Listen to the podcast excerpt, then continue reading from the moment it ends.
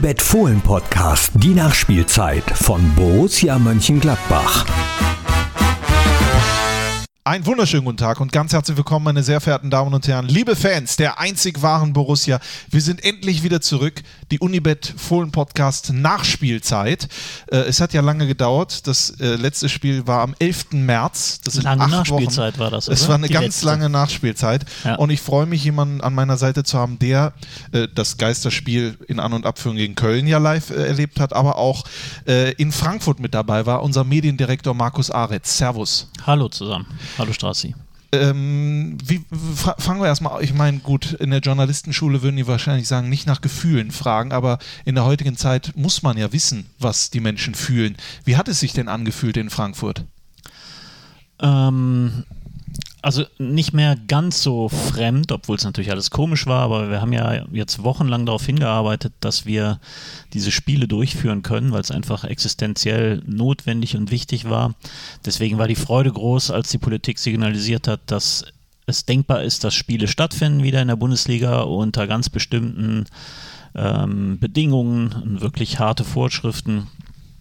Insofern fühlte sich das, muss ich sagen, schon gut an, dass wieder ein Fußballspiel stattgefunden hat, dass man wieder Fußball gucken konnte. Die Begleitumstände bei so einem Geisterspiel sind natürlich nicht so schön. Es gibt keine, keine Stimmung rundherum, keine Atmosphäre, keine Stadionatmosphäre, wie man das aus der Bundesliga gewöhnt ist. Das war dann schon fremd. Aber es wussten alle, es war viel Anspannung zu spüren von, bei allen Beteiligten vor dem Spiel in Frankfurt, weil es für alle neu war. Irgendwie hat man das Gefühl gehabt, so ein Bundesligaspieltag ist neu erfunden worden, weil komplett neue Regeln galten für das Ganze drumherum. Ja, das war so die Gefühlslage. Ähm, ich ich kenne es ja von mir. Ähm, die Corona-Zeit hat erstmal am Anfang alles überstrahlt und irgendwann kam dann so der Gedanke, jetzt hätte ich gern auch mal irgendwas, was einen davon ablenkt. Und da ist natürlich als Fußballfan so ein Fußballspiel immer gerne genommen. Allerdings hatte ich bis dieses Spiel dann auch losging, noch nicht so diese Vorfreude, dieses, äh, die, diese Emotion, die ich vorher hatte. Aber als dann angepfiffen war, äh, da war ich direkt drin. Ging es bei dir äh, genauso? Ja, und ich glaube, das ging auch vielen Fans so. Ich habe am Wochenende auch ganz viel ähm, so diese Rahmenberichterstattung mir angeguckt. Und es ist ja viel darüber berichtet worden, wie sich das für Fans angefühlt hat. Ich habe Beiträge gesehen ähm, von Fans im Ruhrgebiet. Äh, fand ja das große Ruhrderby Dortmund-Schalke statt. Wie haben die Leute das erlebt? Und das war ja ganz unterschiedlich und äh, viele haben gesagt, ja, es ist schön, dass es wieder Fußball gibt, aber irgendwie fühlt es sich auch komisch an. Die Leute haben dann zu Hause am Fernseher gesessen oder sich getraut, mit ein paar Leuten in ihrem Fanclub zu treffen. Aber alle haben gesagt, na, eigentlich ist es ja nicht richtig, weil wir nicht im Stadion sein können. Und das ist natürlich ähm, die Verständnis, also für diese Ansicht der Fans muss man einfach Verständnis haben, dass es sich ähm, nicht echt nach Fußball anfühlt. Und ich glaube, so ging es uns auch im Stadion. Wenn dann der Ball rollt und wenn man weiß, es geht hier um was und dann auch mitkriegt im Stadion, das fand ich zum Beispiel ähm, so richtig auffällig in Frankfurt, wie viel da auf dem Platz gebrüllt, geschrien, angewiesen wird. Das bekommt man ja sonst im Stadion nicht mit, wenn Zuschauerkulisse da ist. Da hat man dann tatsächlich sofort auch das Gefühl gehabt, da geht es jetzt um was. Das ist kein Freundschaftsspiel, das ist kein Vorbereitungsspiel, wo was ausprobiert wird, sondern hier geht es um Punkte und Tabellenplätze. Ich hatte da überhaupt nicht das Gefühl, ähm, dass was an dieser sportlichen Bedeutung dadurch verloren gegangen ist. Es ist ja dann auch relativ schnell gut losgegangen, da sprechen wir gleich drüber, aber äh, das müssen wir natürlich noch besprechen, wenn du vor Ort warst. Kann man, kannst du das vielleicht wiedergeben von, von Anfahrt bis Ankunft, was da so die Dinge sind, auf die du achten musstest, durch welche Gänge du gehen musstest äh, oder auch die Spieler? Das ging schon Tage vor dem Spiel los. Natürlich waren wir im Austausch. Bei der DFL wurde alles vorbesprochen. Dann mit den Kollegen von Eintracht Frankfurt auch im Austausch.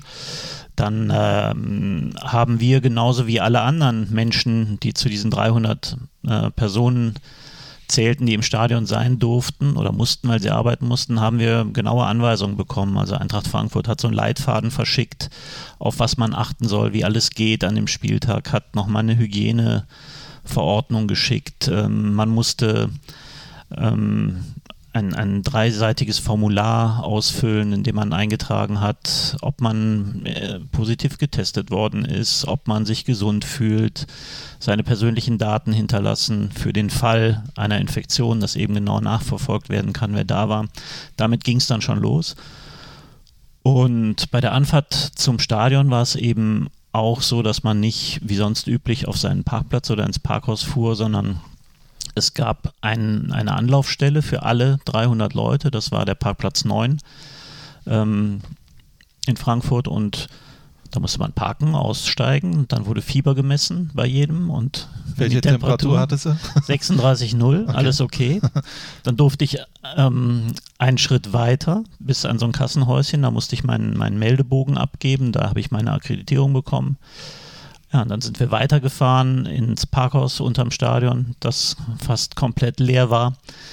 Und im Stadion wurde uns dann eben von Ordnern auch genau gesagt, wo wir mit unserer Akkreditierung hin dürfen. Da gibt es ja dieses Drei-Zonen-Prinzip, drei verschiedene Zonen. In keiner Zone dürfen mehr als 100 Leute sein, insgesamt 300 Leute.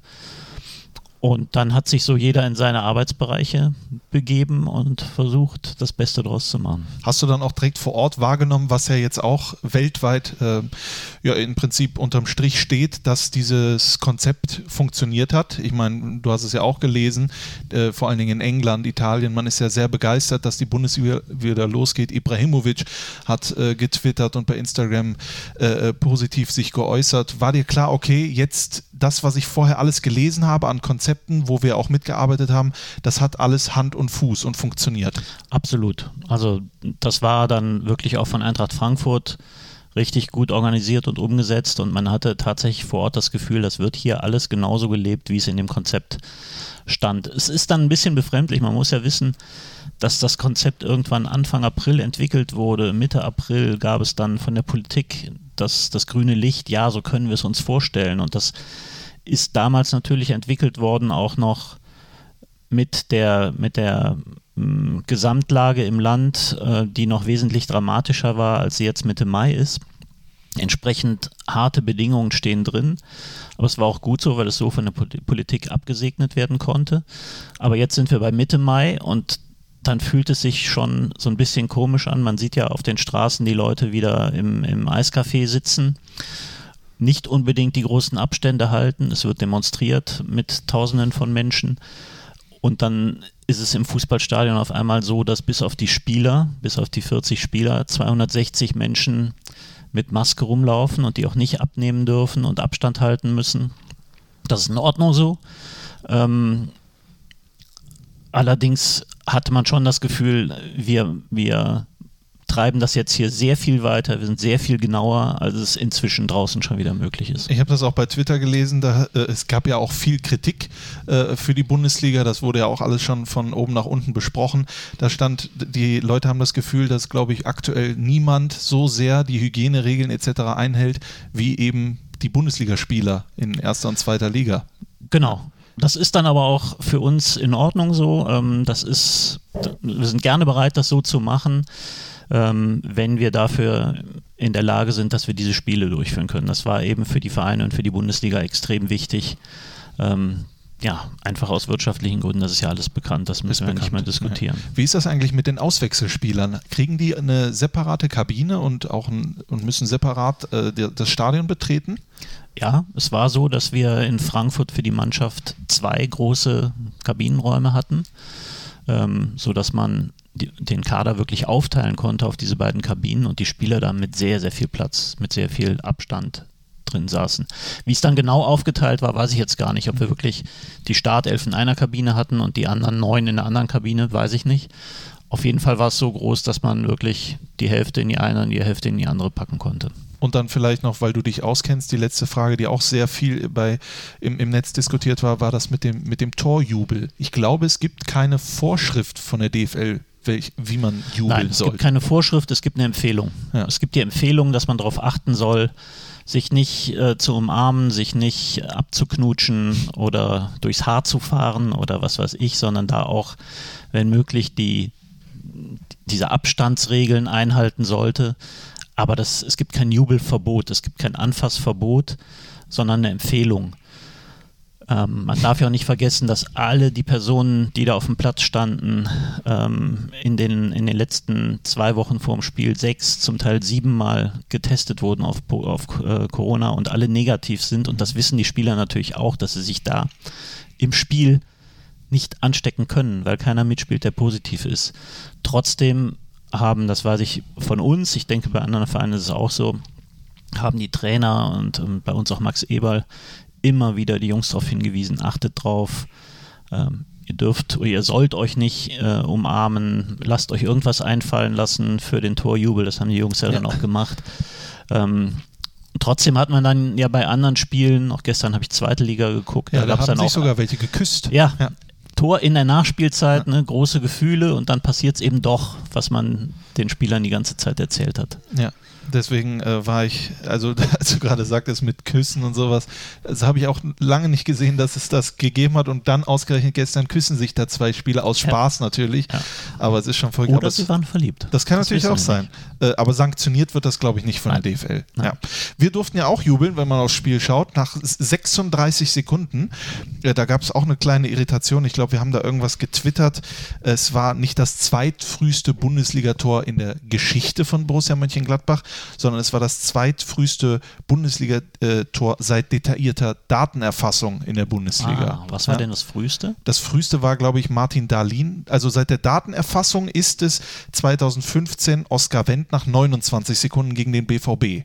Ah, okay. Aber ich glaube, es gab 96, ein frühes Tor von Martin Dahlin. Das habe ich jetzt nicht äh, bis zu Ende recherchiert. Und da gab es wohl einige Hinweise, aber 96 gab es in der Bundesliga noch keine detaillierte Datenerfassung. Okay. Okay. Ja, das nur als Information, aber wir sind ja auch ein Informationspodcast. Aber wie das dann schnell losging, das war natürlich, äh, glaube ich, für alle, dann war man drin, oder? Äh, äh, nach dem 1-0. Ja, also ich hab's, ich muss gestehen, ich habe es gar nicht gesehen okay. live. Ähm, ich bin dann, als, als äh, ich meine Arbeit unten mit den Interviews getan hatte, bin ich hochgegangen ähm, äh, Richtung Tribüne, wo ähm, Max Eberl und Steffen Korell, Stefan Schippers, unser Geschäftsführer, Benny Niesen, äh, saßen, habe mich da dazugesetzt. Bin dann, als es anfing, nochmal rein, um, um mir ein Getränk zu holen und nochmal auf Toilette zu gehen. Und in dem Moment, wo ich diesen Raum verlasse, Richtung Toiletten, höre ich, dass auf einmal ganz laut geklatscht wird. Dachte, ah, was ist denn da jetzt passiert? Also ein Torjubel war es ja nicht. Aber es war halt dann das Tor. Und wenn ich wieder rein, habe auf dem Fernseher gesehen, oh, wir haben gerade ein Tor gemacht. Habe es mir dann nochmal angeguckt und bin erst dann zur Toilette gegangen. Dann, dann konntest du ja auch sehen, wie klasse Alassane Player das gemacht hat. Also Super, im, ja. im Fallen mehr oder weniger, oder es war vielleicht seine, sein Wille auch, dass er da reingrätscht und dann den Ball unhaltbar für Trapp ins lange Eck da buxiert. Das ist schon eine außerordentliche äh, äh Klasse, die Alassane Player besitzt und gleich aus der kalten Hose wieder zeigt, was er für ein Torjäger ist. Absolut. Er hatte eigentlich nur so einen kleinen Spalt, ähm, durch den er den Ball hindurchschießen musste und genau den hat er getroffen. Ja, ja. das ist schon, also à la Bonheur, würde man sagen. Ja. Ne? Apropos Franzo Französisch, äh, Ticus hat dann das 2 zu 0 gemacht nach äh, sieben Minuten. Und das ist so, dass äh, Borussia Mönchengladbach auswärts noch nie mit 2 zu 0 so früh in Führung gelegen äh, oder, oder, in Führung war wie Ehrlich? in Frankfurt in ja. der Bundesliga-Geschichte. Wahnsinn. Das ist verrückt. Wusste ich nicht. Das ja. wusste ich auch nicht. Äh, das habe ich auch Opta, dieser Dienst, der macht das ja ganz schnell. Der, ich weiß nicht, mit welcher Suchmaske die da arbeiten, aber das hätte ich auch nicht erwartet. Ich habe auch gelesen nach dem Spiel, ähm, dass Marco Rose auch einen Rekord aufgestellt genau. hat. 52 Punkte aus den ersten 26 Spielen als Gladbach-Trainer hat auch noch nie einer geschafft. Genau, noch kein Gladbach-Trainer hat nach 26 Spielen 52 Punkte auf dem Konto gehabt. Wahnsinn, Hut ab. Absolut. Benzebaini äh, mit fünf Toren als Linksverteidiger, das hat es auch noch nicht so häufig gegeben. Ich glaube, der letzte war dann, äh, der so ansatzweise viele Tore gemacht hat als Linksverteidiger, Philipp Dahms, aber wegen seiner Elfmeter. Gut, bei Rami ja auch zwei Elfmeter dabei. Ne? Auch zwei Elfmeter dabei, aber auch Kopfball, und äh, mit, mit dem Fuß. Also dann sieht man, wie äh, polyvalent er ist und wie gefährlich. Du hast gerade Marco Rose angesprochen. Wir hören gleich noch ein Interview nach dem Spiel von ihm. Hast du das Gefühl, äh, wenn er jetzt das liest mit 26 Spielen, 52 Punkte, dass ihn das interessiert? Oh, ja, ich glaube schon, dass ihn das interessiert. Ich glaube nicht, dass er sich dafür abfeiern würde. Ähm Und er hat ja auch schon was dazu gesagt und hat gesagt, da gab es bei Borussia ganz sicher ähm, Vorgänger von mir, große Trainer, die sehr viel mehr erreicht haben mit diesem Verein als ich, der ja noch gar nicht lange da ist. Und gibt dieser, dieser Statistik jetzt nicht allzu großen Wert. Und er sagt ja auch im zweiten Atemzug immer sofort dazu, wir sind ehrgeizig, wir wollen jedes Spiel gewinnen. Ähm, gehen, gehen jedes Spiel so an, dass wir drei Punkte mitnehmen wollen. Und ich glaube, das hat sich am Samstag dann auch niedergeschlagen, dass die Mannschaft wirklich, als sie rausgegangen sind, top vorbereitet war, top eingestellt war. Was vielleicht der, der große Unterschied zur Eintracht Frankfurt war am Samstag. Aber du, gehen wir mal davon aus, ich meine, du bist ein absoluter Medienprofi, das würde wahrscheinlich jeder äh, Trainer, äh, würde das über seine Mannschaft sagen, wir gehen in jedes Spiel rein und wollen das gewinnen. Aber irgendwas muss da ja sein, neben der äh, Klasse, die diese Mannschaft äh, besitzt, was irgendwie von Marco Rose besonders ja, angefixt wird, dass das immer so gut klappt. Ja, ich glaube, dass er einfach in der Kommunikation unglaublich stark ist, ähm, in der Ansprache an die Spieler. Und ich weiß, weil ich es mitkriege und beobachte, dass sich die Trainer extrem viel Gedanken machen in der Vorbereitung jedes Spiels und oft stundenlang unten zusammensetzen in der Kabine und hin und her diskutieren. Da geht es natürlich um taktische Dinge, aber es geht auch um alle anderen Dinge. Und natürlich war in der letzten Woche ein Riesenthema, wie gehen wir das denn jetzt an, wenn wieder gespielt wird? Nach acht Wochen Pause geht es auf einmal wieder los. Das ist ja schon komisch. Dann geht es ohne Zuschauer los. Also es fehlt dieses Element von außen, was ja normalerweise auch was zu dem Spiel beiträgt und es auch verändert. Und die Trainer haben sich da wirklich sehr, sehr viele Gedanken gemacht, was das bedeutet, was das für die Ansprache an die Mannschaft bedeutet und was sie den Spielern mit auf den Weg geben müssen. Das ist das eine, dass sie da sehr gut vorbereitet waren, glaube ich. Und dann kommt ja noch dazu, wie man es umsetzt. Dann, dann hat man ein Ergebnis, so und so wollen wir jetzt reden mit den Jungs. Und dann ist Marco auch einfach ein Typ, der extrem gut den richtigen Ton findet. Also er versteht es wirklich wie kaum ein anderer, ähm, seine Message in die Köpfe der Spieler zu kriegen und dafür zu sorgen, dass sie nicht nur hinhören und dann doch was machen, was sie wollen, sondern dass was hängen bleibt und dass sie ähm, dann mit dem Plan des Trainers auf den Platz gehen und auch mit der Einstellung rausgehen, die der Trainer mitgegeben hat. Auffällig ist das ja vor allen Dingen auch bei den Spielern, die jetzt vielleicht nicht in jedem Spiel in der Startelf äh, sind. Wenn man jetzt zum Beispiel an Tobi Strobel denkt, der jetzt auch im Kicker zusammen mit Ginter in der Elf des Tages steht ähm, acht Wochen Pause zum ersten, zum zweiten, das sage ich jetzt mal aus meinem, mit, mit meinem Fachwissen, wenn jetzt Dennis Zakaria fit gewesen wäre, weiß ich nicht, äh, für welche Startelf er sich entschieden hätte. Aber oftmals hätte er dann auf der 6 zum Beispiel Zakaria gespielt äh, und dann feiert oder feuert Strobel so ein, äh, so ein Spiel da ab, so 90 Minuten mit dieser Ballsicherheit, mit diesem, er weiß, was er zu tun hat, er äh, passt sich absolut an, er äh, ist dieser Spielmacher zwischen den Innenverteidigern. Äh, es, es, es wirkt ja manchmal so, als äh, äh, gibt es dann Trainer, wenn man auf Favre geschaut hat zum Beispiel, die Spieler nochmal ganz anders anpacken und formen können, als man sie vorher vielleicht in Erinnerung hatte. Das ist schon auffällig. Absolut. Also spricht ja erstmal für Tobi Strobel, finde ja. ich. Ähm, für seinen Charakter. Ähm, du kennst ihn ja auch. Er ist ein Typ, der niemals sich irgendwie anmerken las, lässt, dass er unzufrieden ist, weil er lange nicht gespielt hat, dass er sich hängen lässt in irgendeiner Richtung. Er ist ein, ein Top-Charakter, der auch jetzt sofort da eingesprungen ist und eine super Leistung abruft und genau weiß, welche Bedeutung welche Position er hat in der Mannschaft und was er der Mannschaft geben kann. Und natürlich spricht es dann auch für die Trainer, dass sie ihn äh, so perfekt auf das Spiel vorbereiten, dass er dann so ein Spiel machen kann und auch ihm das Gefühl geben, dass er nicht eine Ersatzlösung ist, sondern ein, jemand, auf den man sich hundertprozentig verlassen kann. Das ist ja auch was, was Marco immer wieder sagt, wenn er nach Verletzungen gefragt wird, das ist ja so der übliche Reflex auch, uh, Zakaria fällt aus, wie will man das nur kompensieren? Und mm, Marco jammert da nie groß rum und sagt, okay, fällt aus, müssen wir ersetzen. Aber ich habe totales Vertrauen in meinen Kader und dann spielt da jetzt eben jemand anders, der es kann. Das ist genau das richtige Stichwort Vertrauen. Das ist ja sowieso grundsätzlich in vielen Lebenslagen das Wichtigste. Äh, viele Trainer erzählen vielleicht in der Öffentlichkeit, äh, dass sie auf, äh, die, auf den ganzen Kader bauen, dass alle wichtig sind. Was, was anderes zu sagen wäre ja auch fatal. Aber man hat das Gefühl, dass die Worte auch mit Leben gefüllt werden. Und ich glaube, dass das dann auch Spieler zurückzahlen.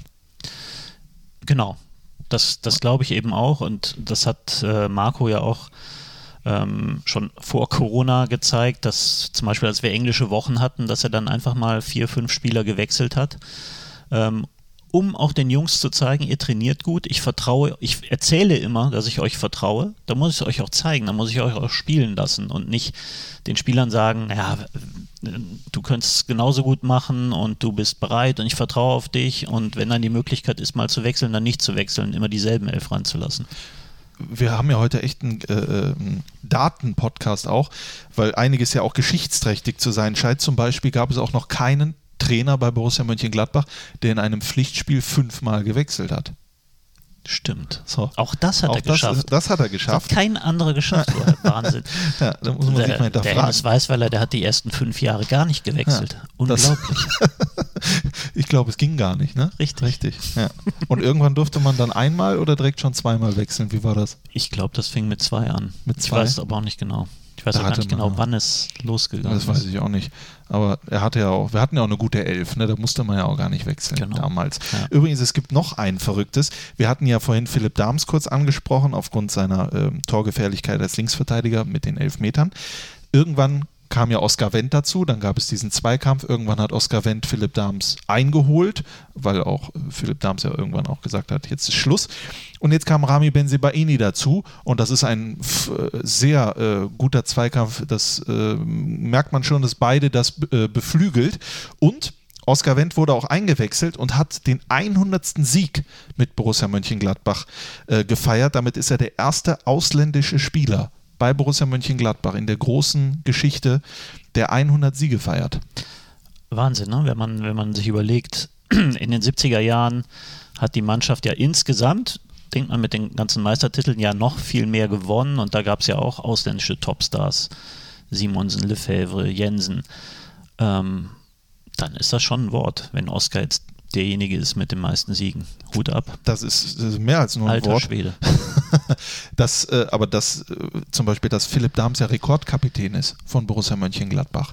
Ja. Das äh, hätte ich auch nie gedacht. Ich meine, wir haben so eine äh, erfolgreiche Zeit in den 70er Jahren gehabt, wo ja Berti Vogts, aber der war der von Anfang an Kapitän, Berti Vogts eigentlich? Nee, ich glaube nicht. Ähm, anfangs, ab 65 S war das noch Egon Milder, dann war es, glaube ich, Günther Netzer.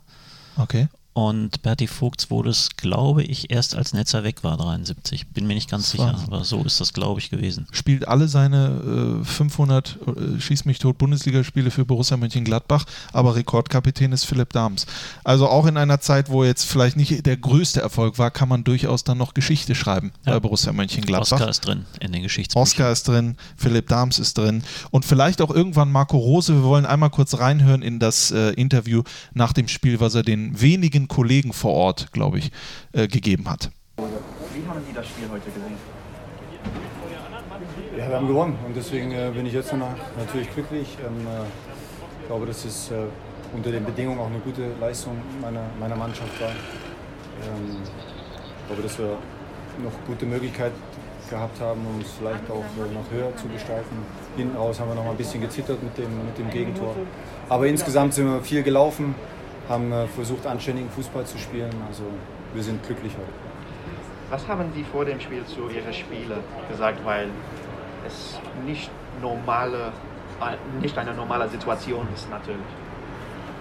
Ja, ich habe mir versucht jetzt, oder bin ich in irgendeiner Form in irgendeinem äh, äh, Internetprogramm oder, oder habe mir ein Buch durchgelesen, wie man Spieler motiviert, die ähm, äh, in einem leeren Stadion spielen, sondern wir haben es versucht, so normal wie möglich zu nehmen. Wir haben alle keinen Spaß daran, ähm, aber wir wissen, dass es wichtig ist äh, für uns und die Jungs hatten heute, und das war auch wichtig, ähm, äh, Bock auf Fußball, ähm, auch wenn er ohne Fans gespielt wird. Das wollte ich, dass wir das nach außen tragen. Ich denke, dass man das in bestimmten Phasen gesehen hat. Ähm, ja, und deswegen haben wir gar nicht so viel vorher gesprochen, sondern einfach gesagt, den Moment so nehmen, wie er ist und Gas geben. War es der Plan, mit so viel Geschwindigkeit dieses Spiel zu beginnen? Logisch. wir wollten eigentlich noch schneller sein. Okay. Nee, also manchmal also habe ich, hab ich verschiedene Pläne gehört. Ähm, Nein, äh, natürlich kann man sowas nicht planen, aber ich denke, jeder kennt auch ein Stück weit die Art und Weise, wie wir, wie wir Fußball spielen wollen. Und ähm, äh, es hilft dir natürlich auch in so einer Situation, schnell in Führung zu gehen, eins nachzulegen. Ähm, dann äh, hast du natürlich schon erstmal einen großen, großen Schritt gemacht und er war wichtig heute für uns. ich, ich meinte Richtung hohes Pressing, also sie haben den Gegner sehr hoch äh, angegriffen. Genau, aber das ist ja grundsätzlich unser, unser Spiel und wir wollten auch mit äh, dem Wissen, dass es möglicherweise heute mit der Kraft dann irgendwann noch eng werden könnte, haben wir gesagt, wir wollen trotzdem bei uns bleiben, bei unserem Fußball und das haben wir phasenweise ganz gut hingekriegt. Und die Mannschaft aus einer physischen Betrachtung, wie, betrachtet, wie betrachten Sie das? Aus welcher? Aus einer physischen... Physisch. Ja, physisch. Ja. Ja, ich glaube, wir, wir alle starten äh, mit demselben Thema. Wir wussten nicht so richtig, wo stehen wir. Ähm, wir sind trotzdem 117 Kilometer gelaufen. Das ist äh, ein normales Bundesligaspiel, ein, ein ordentliches Bundesligaspiel. Wir hatten viele Sprints. Ähm, also ich glaube, dass wir auf einem, auf einem guten Niveau sind und das Spiel hilft uns jetzt natürlich auch wieder, wieder in Rhythmus zu kommen. Wie fanden Sie dieses ganze Erlebnis heute? Weil ja, es ist, wir alle nicht äh, daran gewohnt sind. Ja, wir wollen uns auch nicht dran gewöhnen. Das haben wir alle oft genug gesagt. Und nochmal, ich habe es eingangs gesagt, ähm, äh, ohne Fans, das wissen wir alle und, und artikulieren wir auch alle so, äh, fehlt natürlich das Wichtigste. Und äh, es macht dann auch nicht so Spaß, wie es machen soll. Trotzdem äh, äh, ist es wichtig für uns im Moment, dass wir, dass wir spielen, weil es einfach auch um viele Jobs drumherum geht. Auch das ist schon oft thematisiert worden. Und ähm, wir hoffen, dass die Fans bald wieder da sind. Marco Rosa, vielen Dank. Sehr gerne. Das nur noch mal, um das Ganze abzurunden, also Marco Rose. Äh, ich äh, habe das Gefühl gehabt in den 90 Minuten bei der Eintracht aus Frankfurt, dass wir in, in keiner Minute dieses Spiels auch nur ansatzweise irgendwie geschwommen sind das Gefühl gegeben haben, das gewinnen wir hier nicht. Es war von, von Sekunde 36 bis zum Schluss eine überzeugende Leistung, ein hochverdienter Sieg und drei Punkte für die Tabelle, die uns auf Platz drei jetzt nach oben geschossen hat. Heute spielt Leipzig noch, wir, wir, wir zeichnen jetzt gerade Leverkusen, Leverkusen äh, spielt noch, wir zeichnen gerade um kurz vor 14 Uhr auf. Das bedeutet, auf den siebten Platz auf SC Freiburg mit 37 Punkten sind das, wenn ich das richtig rechne, 15 Zähler. Da sollte eigentlich nichts mehr schief gehen, oder? Also ähm, Das- das Sechster, jetzt, werden, ne? Sechster werden wir mindestens. Das, da wage ich mich jetzt mal. Da wagst du dich raus, okay. Ich bin normalerweise ähm, kein Freund davon, vor Spielende zu jubeln. Ähm, manchmal übertreibe ich da auch ein bisschen, als es in Frankfurt 3-0 stand. Ich hatte auch das Gefühl, da kann nichts mehr passieren. Ja. Und dann schrieb mir jemand, ich sage jetzt nicht, wer es war, ähm, Geistermeister Borussia oder sowas. Und da habe ich auch gedacht, wenn ich jetzt Hennes Weißweiler wäre, dann würde ich sagen, das ist noch nicht zu Ende hier. Ne? Dann fiel das 3-1 und da habe ich doch kurz gesagt, wenn die jetzt noch schnell das 3-2 machen, wird es doch nochmal eng. Aber du hast schon recht, man hatte nicht das Gefühl, ähm, dass da was in die Hose geht noch. Also man hat schon das Gefühl, dass man nach der Halbzeit auch ein, zwei Gänge rausgenommen hat, aber diese Ballsicherheit, die man ja, über die man verfügt, ich glaube, wenn ich ein Gegner wäre, ich wäre schwer genervt von dieser ganzen Geschichte und dann auch diese Wechsel, die du vornehmen kannst. Du kannst einen Stindel reinbringen, du kannst einen Flacco reinbringen, der ja ein perfekter Konterspieler ist für diese Situation. Also wir sind ja und das ist ja wirklich so, nicht nur in der Außendarstellung, sondern so reden wir auch miteinander. Wir bauen hier keine Traumschlösser und wir sind ja auch bescheiden. Und äh, ich will jetzt bloß nicht sagen, wir wissen, wo wir herkommen, aber als Mitarbeiter, wir sind Fans und Mitarbeiter, erleben wir das ja nochmal ganz anders.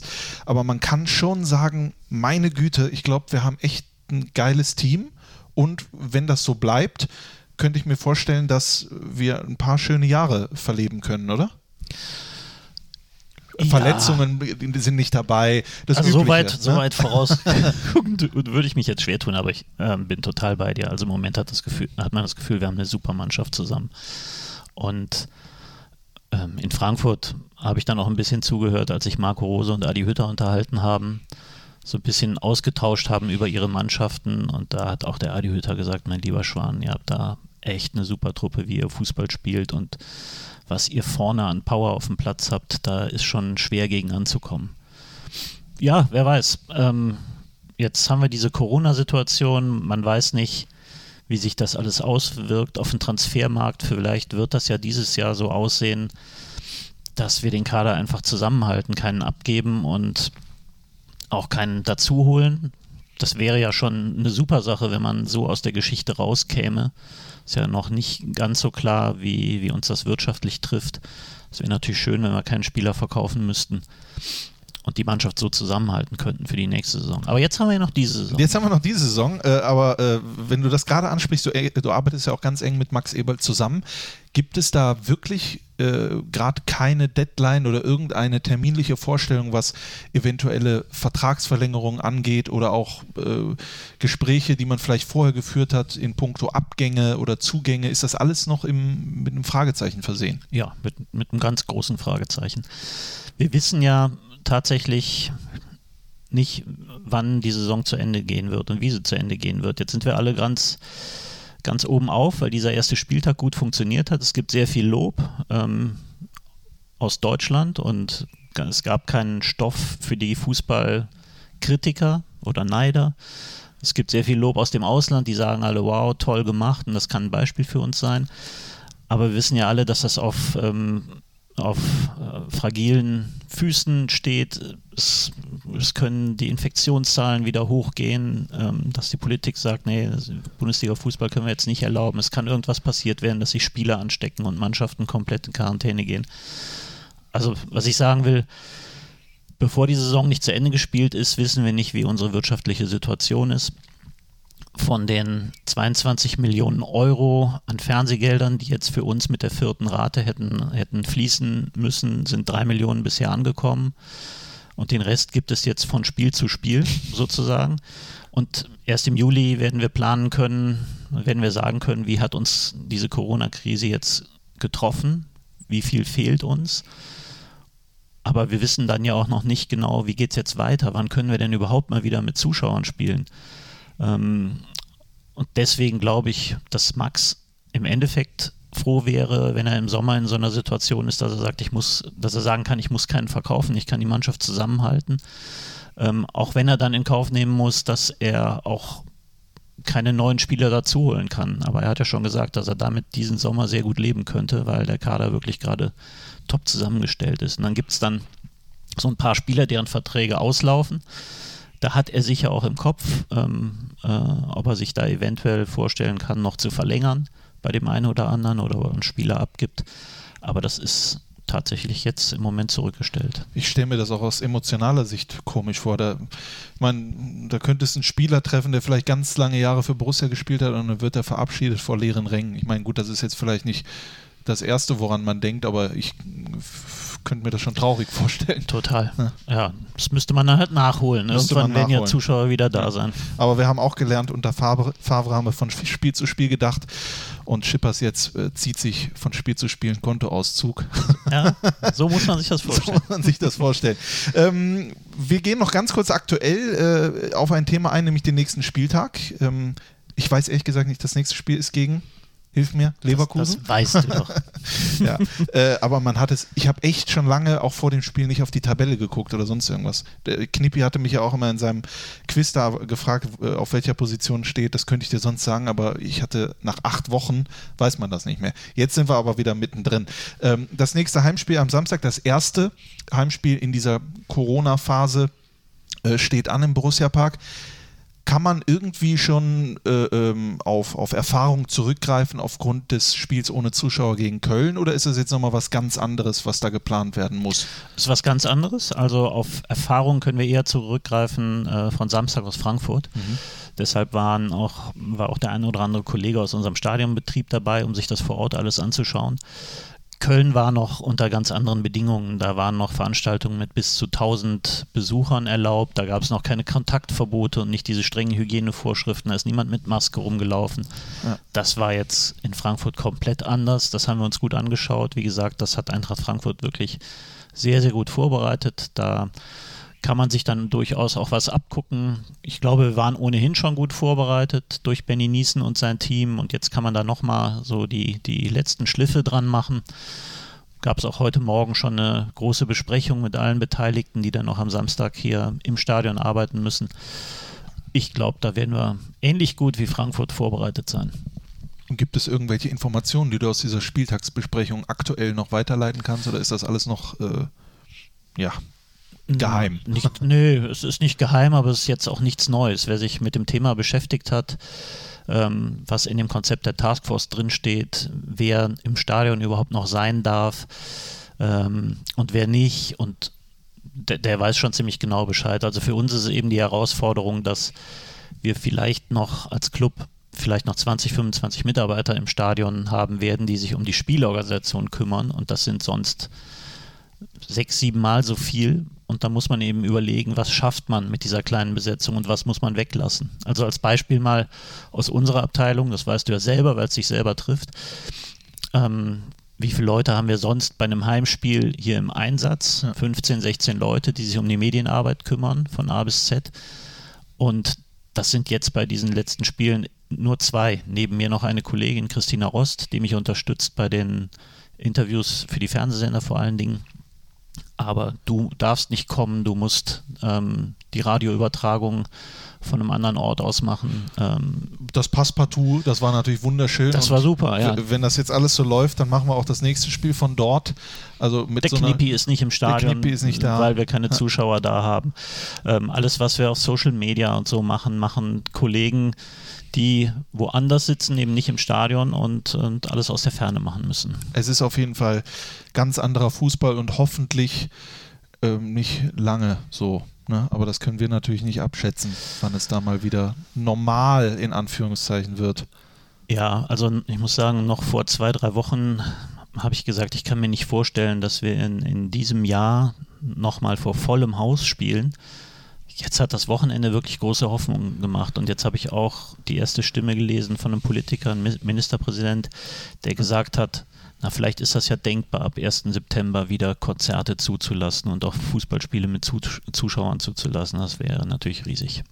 Das wäre wunderbar. Irgendwie merkt man aber auch in der Zeit, was einem vorher selbstverständlich vorkam, ist es gar nicht. Ne? Sondern man kann auch sich mal auf die Sachen besinnen und fragen, wenn es dann mal wieder zurückkommt, ob man das nicht doch noch mehr wertschätzen kann. Ne? Ja, das, das gilt ja generell im Leben, ne? dass man sich so schnell gewöhnt an die vielen schönen Dinge und sie erst zu schätzen weiß, wenn, wenn sie, sie nicht sind. da sind, wenn sie weg sind. Ja. In dem Fall hat man die Möglichkeit, dass das ja nochmal zurückkommt und man kann nochmal von vorne äh, beginnen mit, ja, mit genau. Wertschätzung. Ja? Genau. Ich äh, habe es sehr wertgeschätzt, dass du diesen Podcast mit mir aufgezeichnet hast, Markus. Ich habe es auch sehr wertgeschätzt. Hat Spaß gemacht. äh, nächste Woche ähm, die Nachspielzeit dann mit Knippi und äh, hoffentlich dann das äh, Bitburger, man kann eigentlich schon fast sicher sagen, die Übertragung im Bitburger Fohlenradio als Bitburger Fohlenradio Show aus, der, äh, aus dem Passepartout Dachterrasse mit Blick auf den Borussia Park. Warst du da schon mal? Eigentlich? Da war ich tatsächlich schon mal bei einer Veranstaltung. Wunderschön, schöne Location. und ne? das, da war ich aber im Winter und es war dann dunkel abends. Okay. Ich habe aber die Bilder jetzt gesehen von euch am Samstag äh, mit dem Sonnenuntergang und dem Borussia Park. Das sah schon cool aus. Das hat schon was. Also irgendwie auch in schwierigeren Zeiten immer das Beste daraus machen. Ja, das ne? macht ihr sowieso. Dankeschön, Markus. Euch zu Hause wünsche ich eine schöne Woche. Mit den drei Punkten im Rücken, glaube ich, wird das doch ganz euphorisch und ganz positiv die nächsten Tage. Bleibt gesund und äh, bis zum nächsten Mal. Dankeschön. Ja, bis bald. Habe Tschüss. die Ehre. Tschüss.